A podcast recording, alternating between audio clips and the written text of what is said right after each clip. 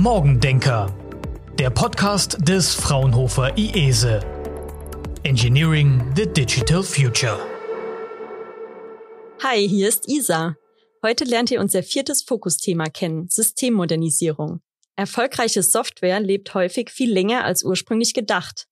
Kontinuierliche Erweiterungen führen zu einem Zustand, den Praktiker gerne als historisch gewachsen bezeichnen. Das äußert sich unter anderem in steigenden Wartungskosten und mangelnder Innovationsfähigkeit.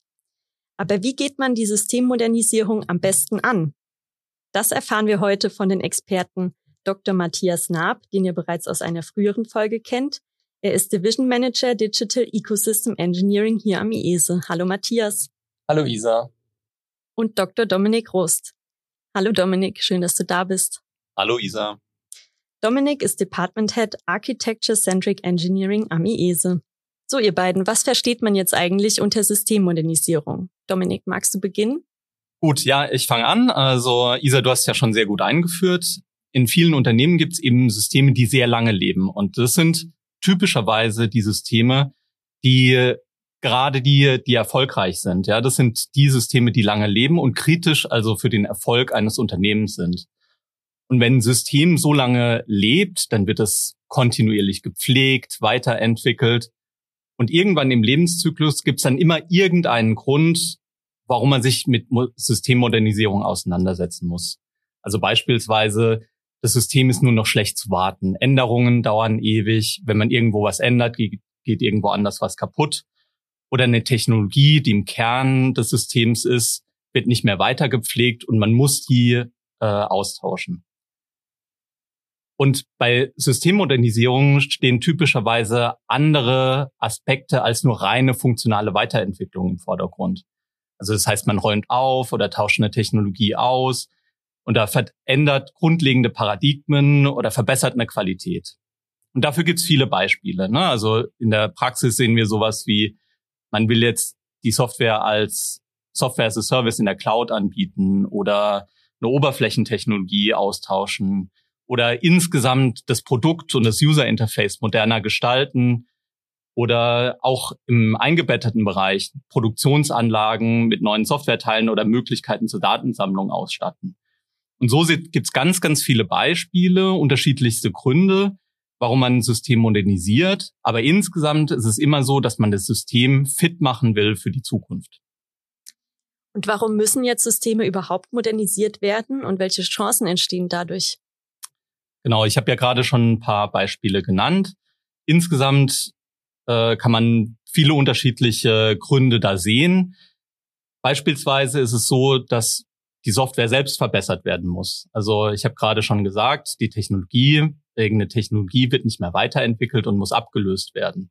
Das hatten wir beispielsweise bei einem Kunden von uns, der ganz stark auf Microsoft Silverlight gesetzt hat und Microsoft dann irgendwann die Wartung abgekündigt hat. Und dann ist man eben gezwungen, diese Software zu modernisieren. Oder aber auch, was häufig vorkommt, man hat auf eine Technologie gesetzt und man findet einfach keine erfahrenen Entwickler mehr für die eingesetzte Technologie. Das ist natürlich ein hohes Risiko für das Unternehmen. Oder aber insgesamt muss die Qualität verbessert werden. Und wir unterscheiden da immer zwischen Laufzeit und Entwicklungszeit. Also bei Laufzeit wäre dann sowas, dass das System nicht mehr schnell genug ist, nicht mehr performant genug ist oder insgesamt sich nicht mehr modern anfühlt oder nicht mehr zuverlässig ist. Und bei einer internen Sicht, also bei der Entwicklungszeitsicht, wäre dann sowas wie keiner kennt sich mehr aus. Ja, also die, die Wissensträger sind weg oder Änderungen, ich habe es gerade schon gesagt, brauchen ewig, also die, die interne Struktur des Systems ist degeneriert und wenn man irgendwo was ändert, kann man die Auswirkungen davon nicht mehr äh, einschätzen. Aber es gibt auch sowas, dass man einfach neue Möglichkeiten nutzen will. Ne? Also neue Geschäftsmodelle, sowas wie Software as a Service oder digitale Ökosysteme. Open Source sind eben neue Ansätze, die es da draußen gibt. Und Unternehmen überlegen sich, was sie, wie sie solche Ansätze für sich nutzen können. Und diese, diese neuen Möglichkeiten gibt es auch bei Technologien, also sowas wie 5G oder äh, Edge-Devices oder gerade auch Machine Learning, über das ihr schon gesprochen habt hier in dem Morgendenker, sind alles solche Möglichkeiten, warum Unternehmen neue Chancen wahrnehmen will. Oder aber auch schneller werden ist immer ein großes Thema. Also sowas wie Time to Market. Ja? Man muss immer schneller sein, man muss neue Features auf den Markt bringen. Second Winner ist immer ist First Loser, sagt man ja so schön. Ja, und das stimmt auch. Also man muss einfach schneller werden. Äh, und da sind so Sachen wie CI, CD, also Continuous Integration, Continuous Delivery, sind da immer Themen. Was es häufig bei Unternehmen auch gibt, ist, dass es so Merger Acquisitions gibt. Also ein Unternehmen kauft ein anderes Unternehmen und auf einmal hat man für die, für den gleichen Anwendungsfall zwei unterschiedliche Systeme oder drei oder noch mehr. Und man muss jetzt irgendwie äh, diese Systeme zusammenbringen, also konsolidieren, um sich auch einfach Wartungskosten und Weiterentwicklungskosten zu sparen. Und Kosten äh, ist eigentlich ein gutes Thema. Darauf kommt es ja immer irgendwie an. Also ganz viele Unternehmen im Bankenbereich, Versicherungsbereich, die haben noch Großrechnersysteme und der Betrieb solcher Systeme ist sehr kostenintensiv und davon will man auch weg. Also insgesamt gibt's unterschiedliche Gründe. Ne? Manche sind irgendwie, man ist dazu gezwungen, äh, sich zu modernisieren. Anderes äh, hat mehr damit zu tun, äh, sich zu verbessern, also Chancen zu nutzen. Und selbst wenn man gezwungen ist, ist aber eigentlich gut, so eine Modernisierung nicht nur als lästiges Übel zu begreifen, sondern das Ganze eben als, auch als Chance zu sehen. Und wenn man schon dran ist, kann man sich, auch wenn man irgendwas austauscht oder so, ähm, auch ein bisschen breiter gucken und sich gut aufstellen für die Zukunft. Ist immer auch eine Chance. Und wer sollte sich jetzt überhaupt mit dem Thema Systemmodernisierung beschäftigen? Für welche Unternehmen ist das dann relevant? Matthias, kannst du die Frage bitte beantworten? Ja, zuerst müssen wir mal sehen, dass ja eigentlich nahezu alle Unternehmen im Moment hochgradig von Software abhängen, ihr Geschäft mit Software betreiben. Und äh, wie Dominik vorhin schon gesagt hat, ganz viele der langlebenden Systeme im absoluten Kern eines Unternehmens verankert sind. Wenn wir uns das anschauen, plus die ganzen Gründe, warum Software eben modernisiert werden muss, dann müssen wir eigentlich direkt feststellen, dass nahezu alle Unternehmen sich mit dieser Frage auseinandersetzen müssen. Und das gilt natürlich einerseits für die Unternehmen, die selbst Software entwickeln, die also Software verkaufen oder softwarebasierte Dienste verkaufen, wo das das Hauptgeschäft ist. Das gilt aber auch für ganz viele Unternehmen, die eigentlich ein anderes Geschäft betreiben, die sich aber hochgradig auf Software verlassen. Wenn ihr euch überlegt, dass es große Unternehmen gibt, die riesige Applikationslandschaften haben, dann hat man auch bei diesen Applikationslandschaften Systemmodernisierungsfragestellungen in der Breite, wie man diese Applikationslandschaft weiterentwickelt und wie man die eben genau mit den ganzen Herausforderungen, die Dominik beschrieben hat, aber aus einer anderen Perspektive in den Griff kriegen kann. Und damit äh, müssen wir eigentlich deine Frage ganz klar auf den Punkt bringen. Ich kann mir fast kein Unternehmen vorstellen, was sich nicht mit Systemmodernisierung auseinandersetzen muss, natürlich aus verschiedenen Blickwinkeln heraus. Und was sind die Herausforderungen bei der Systemmodernisierung? Ja, da gibt's viele. Ähm, ich würde es mal so zusammenfassen. Äh, zuerst mal, Systemmodernisierung ist auf jeden Fall schwieriger als Systeme neu zu bauen. Und äh, das liegt äh, hauptsächlich daran, dass man eben viel schon hat und mit dem, was man schon hat, zurechtkommen muss. Auf der einen Seite gibt es natürlich eine gewisse Sicherheit. Dadurch, dass man Software schon hat, weiß man auch, was davon gut funktioniert. Man weiß, was nicht gut funktioniert. Man hat aber auch die Herausforderung, sich von alten Dingen zu lösen, an die man sich einfach nur gut gewöhnt hat. Und das macht häufig vielen Unternehmen schwierig, alte Söpfe abzuschneiden und zu sagen, jetzt gehen wir von hier einen besseren Weg und kümmern uns um die äh, Sachen richtig. Und damit sind wir auch bei einer absoluten Grundherausforderung, nämlich wie definiert man das Ziel von der Modernisierung? Wo soll es hingehen? Und das ist erstmal strategisch. Bin ich auf einer rein technologischen Ebene unterwegs oder möchte ich wirklich auch meine User Experience, mein Geschäftsmodell vielleicht verändern?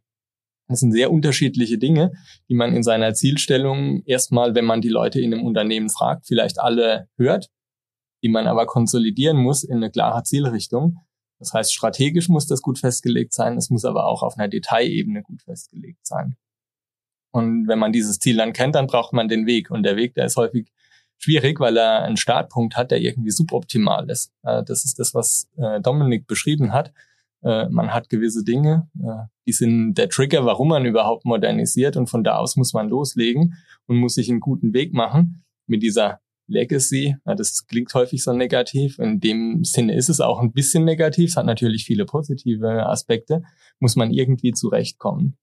Dann hat man eine ganz große Herausforderung typischerweise. Wie managt man parallel, dass die Dinge, die schon da sind, weitergeführt werden müssen und auch weiterentwickelt werden müssen teilweise, um zum Beispiel auf regulatorische Anforderungen zu reagieren und gleichzeitig aber die neuen Sachen gemacht werden können letztlich konkurrieren diese zwei Aktivitäten immer auch um die gleichen Leute in einem Unternehmen. Das gleiche gilt für den Softwarebetrieb. Wie kriege ich nach und nach die neuen Teile rein und schalte die alten ab? Das sind viele Herausforderungen, die im Software Engineering Sinne dazu noch hinzukommen und die Sachen schwieriger machen, dass man Software einfach nur entwickelt. Wenn man sich das alles anguckt und auch die äh, Vernetzung zwischen allen diesen Aspekten anschaut, dann ist relativ klar, dass das eine sehr herausfordernde Angelegenheit ist. Kriegen die Unternehmen das denn alleine überhaupt gestemmt? Es gibt viele Unternehmen, die das gestemmt kriegen, äh, natürlich. Ähm, die Frage ist natürlich auch, zu welchem Grad immer. Ja? Äh, irgendwie geht's immer, kann man natürlich sagen. Die Frage ist, äh, wie gut man dann damit unterwegs ist, wie gut man sich auch schnell strategisch seinem Ziel nähert. Dominik hat ja vorhin gesagt, man muss ja schnell sein oder man will schnell sein. Und äh, die eine Geschichte ist natürlich die Manpower, äh, die man haben muss, um diese ganzen Aktivitäten nach vorne zu treiben. Die andere Geschichte ist natürlich wirklich die Erfahrung äh, mit Systemmodernisierung. Große Unternehmen sammeln natürlich selbst sehr viel Erfahrung, weil sie kontinuierlich und in einer großen Landschaft Systeme modernisieren kleinere Softwareunternehmen, die teilweise 20 Jahre das System einfach weiterentwickelt haben, weiterentwickelt haben, die stehen häufig vor der Herausforderung, dass sie das so nicht kennen, wirklich eine Modernisierung zu machen. Die tun sich dann natürlich etwas schwerer damit. Und was sind jetzt genau die verschiedenen Aktivitäten oder Phasen der Systemmodernisierung? Also am Anfang sollte man sich zunächst mal äh, eine fundierte Strategie zurechtlegen. Ja? Das hat damit zu tun, dass man sich zunächst mal fragt, was sind eigentlich meine Ziele? Ziele festlegen ist ja eigentlich immer eine gute Idee. Ne? Also sich äh, nicht einfach drauf loslaufen, äh, sondern sich vorher fragen, wo will ich denn eigentlich hin? Was ist mein eig äh, eigentliches Ziel? Da haben wir ja vorhin schon einige Gründe gehört und äh, das Ziel sollte eigentlich genau auch auf diese Gründe einzahlen. Ja? Also ich sollte mir Gedanken darüber machen, wo ich eigentlich hin will. Und Matthias hat ja schon einige Herausforderungen genannt. Äh, solche Modernisierungsprojekte sind, sind risikobehaftet, sind groß, äh, dauern potenziell lange. Und wenn ich da nicht genau festlege, wo ich eigentlich hin will, dann äh, mache ich vielleicht Dinge, die, die mich diesem Ziel nicht mehr näher bringen. Also Ziel festlegen ist eigentlich immer total wichtig.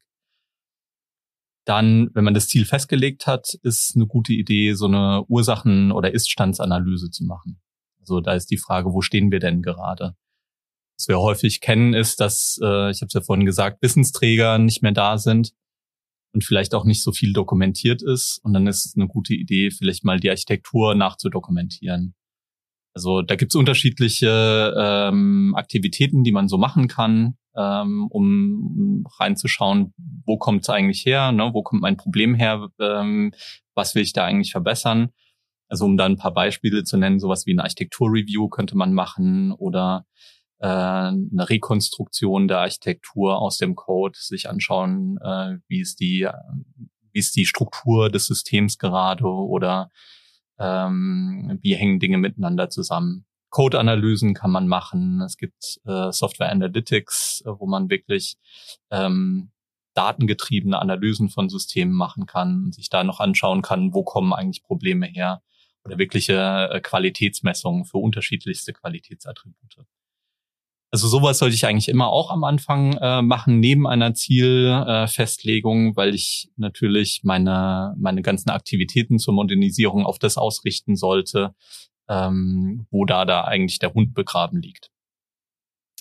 Wenn ich das gemacht habe, äh, dann ist, äh, sollte ich mir Gedanken machen, äh, was meine Modernisierungsstrategie ist. Also die Frage ist, wo setzen wir genau an? Ähm, das sollte natürlich auf den Ergebnissen fußen, was meine Iststandsanalyse hervorgebracht hat und dann, was sind genau die Aktivitäten, die ich durchführen sollte. Ja, und da sind wir jetzt wirklich in den äh, in den vollständigen, im vollständigen, ähm, in der vollständigen Menge der äh, Software Engineering Disziplinen. Ja, also da kann ich an allen Stellen äh, quasi Aktivitäten durchführen. Sollte aber die durchführen, äh, die mich meinem Ziel näher bringen. Also beschäftige ich mit, mich mit den Requirements oder beschäftige ich mich mit der Architektur, äh, mit der Qualitätssicherung, mit der Untersuchung von Safety-Aspekten oder äh, Security. Also gibt es tausend Möglichkeiten und äh, ich sollte mir da eben eine, eine machbare und zielführende Modernisierungsstrategie festlegen. Und dann führe ich natürlich die eigentliche Modernisierung durch, die ich mir vorher überlegt habe. Ähm, und da haben wir ja schon gehört, dass da, dass das äh, natürlich einigermaßen herausfordernd sein kann, weil ich eben auch teilweise tief ins System eingreifen muss. Und viele Unternehmen beschäftigen sich Jahre mit so einer Modernisierung, ja, oder sogar Jahrzehnte. Das heißt, äh, hier ist also wirklich viel zu tun und äh, die Herausforderung ist, dass das eigentliche System, um das es da geht, ja trotzdem weiter lebt. Und man muss dann also die Modernisierung neben den eigentlichen, wegen der eigentlichen Weiterentwicklung und dem Weiterbetrieb eben durchführen können. Und wenn ich dann das System modernisiert habe, äh, muss mir natürlich auch Gedanken drüber machen, wie migriere ich von dem einen System auf das andere System. Ist äh, mache ich das irgendwann als Big Bang oder mache ich das äh, sukzessive über die Zeit? Und da ist äh, ist natürlich auch eine schwierige Fragestellung. Da gibt es auch kein komplett richtig oder falsch, sondern man muss es eben auf seinen konkreten Kontext anpassen. Lohnt es sich eigentlich finanziell für die Unternehmen, das System zu modernisieren? Oder wäre es besser, es einfach neu zu machen, Neues einzuführen? Genau, also das ist äh, eine Fragestellung, auf die man dann ganz häufig äh, trifft. Ja, also ist es mach, ist es überhaupt machbar? Und wenn es machbar ist, äh, lohnt es sich, das System aufzuräumen oder ziehe ich einen Schlussstrich drunter und äh, mach's neu und übernehme nur die Ideen aus dem alten System? Und aus, auch da gibt's kein äh, richtig oder falsch. Ja? Also es gibt da beide Wege und beide Wege sind völlig valide. Man muss sich eben genau überlegen, weil wirklich auch hohe Kosten drin stecken können. Und äh, hier eine, eine saubere und fundierte Analyse zu machen, ist eben die Grundlage für die Entscheidung dann im Endeffekt. Und worauf sollte man bei der Systemmodernisierung achten? Habt ihr da Tipps für unsere Hörerinnen und Hörer, wenn sie selbst ein System modernisieren möchten? Genau, also Ziele klar definieren, habe ich ja schon gesagt. Äh, da reiten wir auch gerne drauf rum, ja, weil wir es auch häufig anders sehen. Äh, deswegen will ich sie an der Stelle nochmal betonen. Ähm, wenn man hier nicht die Richtung klar macht, dann rennt man irgendwo hin und äh, landet vielleicht irgendwo, wo man nicht sein will. Deswegen Ziele klar machen ist immer ganz wichtig. Bei Modernisierungsprojekten sehen wir häufig auch mal äh, die Tendenz, nur auf die Technik zu schauen. Und das ist aus unserer Sicht eigentlich auch keine gute Idee. Bei Modernisierung ist eben nicht nur die Technik wichtig, sondern äh, ist eine gute Gelegenheit, sich dann auch solche Aspekte wie User Experience, Feature-Nutzung des Systems oder das Business als Ganzes eben auch nochmal anzuschauen. Ja, also wenn man sich die User Experience anschaut, äh, da ist meistens ja, ne, das ist grundsätzlich okay, aber wenn man dann mal anfängt äh, und sich das System anschaut, dann findet man meist doch ganz viel. Ja, einfach deswegen, weil sich Erwartungen an das System auch weiterentwickeln. Ja, wir sind ja sozusagen versaut von der guten User Experience, die uns äh, Unternehmen wie Apple beispielsweise äh, jeden Tag mit den Consumer-Produkten so geben. Und da entwickelt sich die, die Anspruchshaltung der Kunden und der Nutzer auch weiter.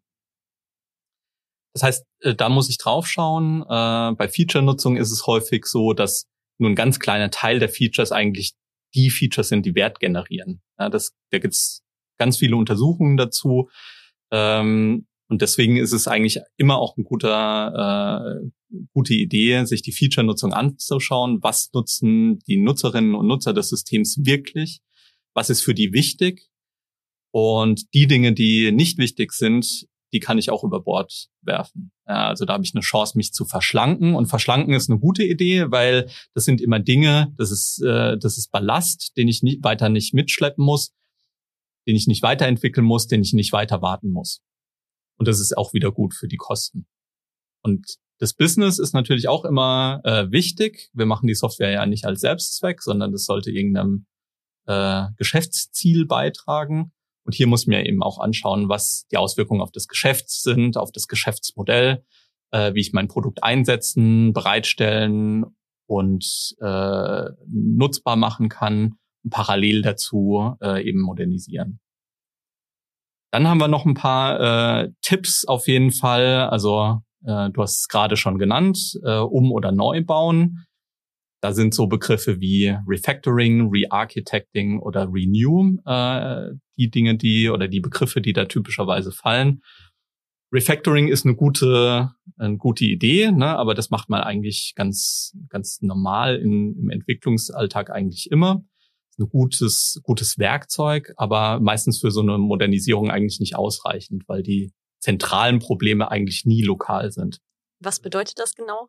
Refactoring ist quasi ein Werkzeug, wo man äh, den Code kontinuierlich umbaut, um ihn besser verstehbar zu machen, besser wartbar zu machen. Ne? Also beispielsweise sowas wie, ich habe eine lange Klasse mit viel Code da drin und viel Code in einer Klasse ist typischerweise schwer verständlich.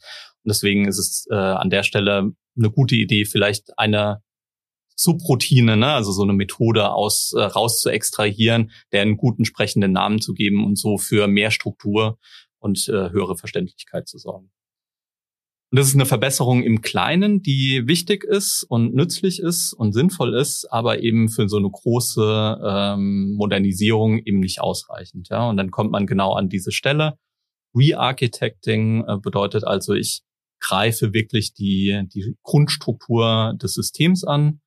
Und Renew ist dann genau dieser Fall mit, ich äh, ziehe einen Schlussstrich drunter und mach's dann äh, im Endeffekt neu. Und eins, das wir äh, den Zuhörerinnen und Zuhörern ganz besonders ans Herz legen wollen, ist eben die äh, bekannteste Anforderung der Welt. Ja, also typischerweise, wenn man wenn man dann sich für eine Modernisierung entschieden hat, äh, man hat äh, Geld allokiert, ja, ein Projekt aufgesetzt und die Leute stehen bereit und dann kommt die bekannteste Anforderung der Welt. Das neue System muss aber das gleiche können wie das alte.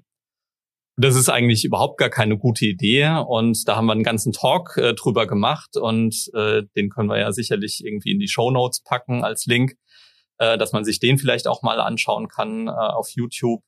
Und das ist, äh, das zeigt sich eben immer wieder, dass das eigentlich keine gute Idee ist, weil es aus der aus der Perspektive der Architektur keine gute Idee ist, weil man das System eben grundsätzlich verbessern will aus der Perspektive der User Experience keine gute Idee, weil man auch das System moderner gestalten will und so weiter und so fort. Also in diesem Talk beleuchten wir das aus ganz verschiedenen Aspekten. Und dann äh, vielleicht abschließend noch, ähm, es muss nicht alles äh, gleich viel äh, modernisiert werden. Ne? Modernisierungsprojekte laufen lang, sollten irgendwann auch fertig sein. Und dann sollte man äh, nicht nur aus ästhetischen Gründen alles anpacken, sondern eben nur das machen, was wirklich notwendig ist, damit man irgendwann auch fertig wird. Und wobei kann jetzt das Fraunhofer IESE genau unterstützen? Also zuerst mal können wir natürlich bei vielen Aktivitäten unterstützen, weil wir ja ein Institut sind, was sich ganzheitlich um Innovation Systems und Software Engineering kümmert. Ja, und das fängt eben damit an, was soll unser System in der Zukunft können? Ja, wo ist da die Innovation drin? Und äh, System Software Engineering. Wie bauen wir dieses System? Wie bauen wir es um? Diese ganzen Analyseaspekte, was Dominik ja gesagt hat. Und äh, eine Sache, die wir natürlich da gut reinbringen können, äh, sind diese zielgerichteten, fundierten Analysen und insbesondere unsere Neutralität. Wir stehen ja nicht in der Verpflichtung von irgendwelchen Produkt- oder Serviceanbietern, sondern sind als Fraunhofer komplett neutral. Und wir denken, dass das eine ganz wichtige Eigenschaft ist, um so eine äh, Modernisierung eben zielgerichtet, aber ohne entsprechenden Bias angehen zu können. Und dann versuchen wir mit unseren Kunden eben passgenaue Lösungen zu finden, die nicht äh, optimieren in eine Richtung wie, heute muss man unbedingt Microservices machen, weil jeder Microservices macht, sondern das eben so zu machen, dass es zur Problemstellung passt. Und dass man für, wirklich für die Anforderungen des Kunden und für seine Ausgangssituation dann eine passende Lösung findet und sich von der ganzen Buzzword- und Hype-Diskussionen ein Stück weit löst. Dabei schauen wir eben nicht nur auf die Technik, sondern wir schauen auf die strategischen Fragen, wir schauen auf die User Experience, wir schauen auf die geschäftlichen Fragen und können quer durch die ganzen SE-Aktivitäten unterstützen. Und wir hatten ja gesagt, vorhin, Isa, du hattest gefragt, es gibt Dinge, die sind einfacher, es gibt Dinge, die sind vielleicht auch sehr speziell und herausfordernd. Diesen Herausforderungen, denen stellen wir uns natürlich gerne, bereiten dann auch mit den Unternehmen den Weg vor, das in die Breite zu tragen und wollen aber insbesondere den Unternehmen helfen, dass sie das dann zukünftig und in der Breite selbst machen können. Das ist unser Anspruch. Sehr schön. Und äh, zwei Beispiele einer Systemmodernisierung lernen wir auch in der nächsten Podcast-Folge kennen. Jetzt aber noch unsere persönliche Abschlussfrage. Was war denn der erste Rechner, den ihr hattet und welches Betriebssystem lief darauf? Matthias, du warst zwar schon mal zu Gast, aber vielleicht kannst du es trotzdem kurz beantworten und danach nochmal Dominik. Ja, mein erster Rechner war ein 286er, ist schon sehr lange her. Die meisten Leute, die nicht so alt sind, kennen den wahrscheinlich gar nicht mehr und darauf lief MS-DOS 5.0. Ich hatte natürlich einen Commodore C64 und äh, den habe ich dann aber, äh, muss ich sagen, eher zum Spielen verwendet. Äh, und äh, als ersten PC bin ich dann gleich auf einen 486er gegangen. Ähm, und äh, wer, wer, wer das Unternehmen noch kennt, der war von Escom. Äh, da gab es ja solche Unternehmen früher, die äh, solche Rechner gebaut haben. Und das war ein 486er. Ich glaube, es bin mir nicht mehr ganz sicher, aber ein DX266 äh, von Cyrix äh, mit 20 Megabyte RAM. Ja, richtig gut. Ja, danke euch beiden für diesen persönlichen Einblick und dass ihr uns auch erklärt habt, wie man ein System erfolgreich in die digitale Zukunft bringt. Mit dem Morgendenker Podcast geht's im Januar weiter. Aber jetzt wünsche ich euch erstmal frohe Weihnachten und einen guten Start ins neue Jahr 2022. Bis dann. Tschüss. Tschüss, Isa. Tschüss. Morgendenker Engineering the Digital Future.